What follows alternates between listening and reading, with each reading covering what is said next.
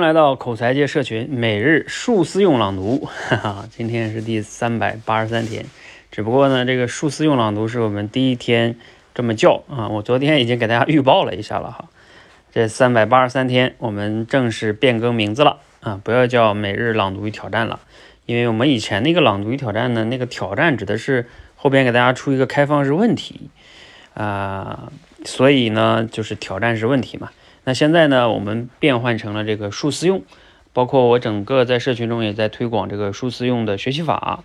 啊，那就是这个朗读也用用用这个数思用。我认为这样的输入呢，才会让大家更有就是呃学习效果更好。包括我今天也正式录了这个课程哈，就是数思用学习法也会在我们社群正式的去出课，还也会去带大家去做集训。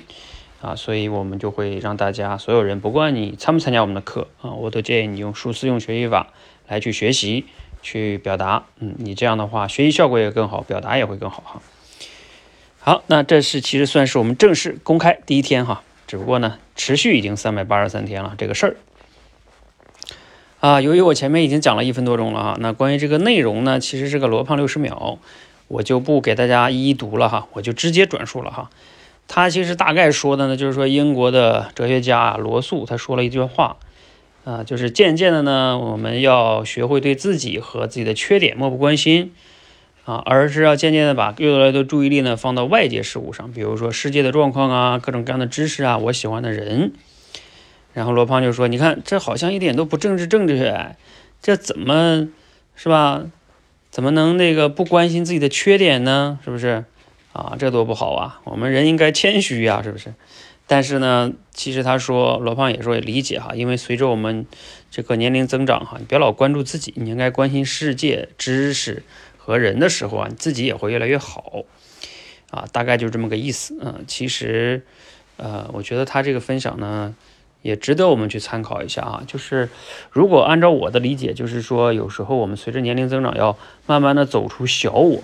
啊，你看我们在小孩的时候啊，就特别容易啊，什么东西这是我的，是不是？小孩特别容易争地盘，这是我先拿到的，就永远都是自己自己啊。但是随着我们年龄增长呢，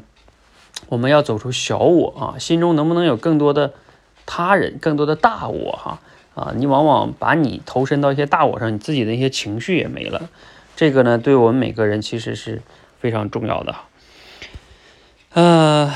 只不过呢，如果说在这里边我们谈谈感想跟思考哈，也可能有一点批判性思考，就是，呃，可能不关注自己的缺点，但是对于自己某些认知的局限性还是要关注的啊，否则你天天去关注世界怎么了啊，对吧？那你自己个人的成长如果没有成长，我觉得也是有问题的啊。只是有一些你的缺点，缺点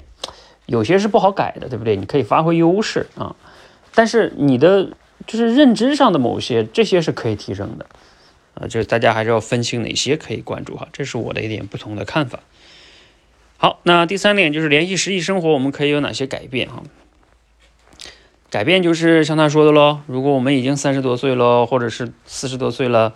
就别在那纠结于那点小我了哈，还是更多的去关心一下这个世界，关心一下你能为这个世界带来什么样的改变，为哪些人带来什么样的价值啊，这个才是很重要的哈。好，希望呢今天的分享对你有启发。欢迎和我们在新的一年啊，用数字用朗读法，也可以叫数字用学习法，一起来学习，让学习和思考还有表达联动起来啊，你的口才也会更好。谢谢。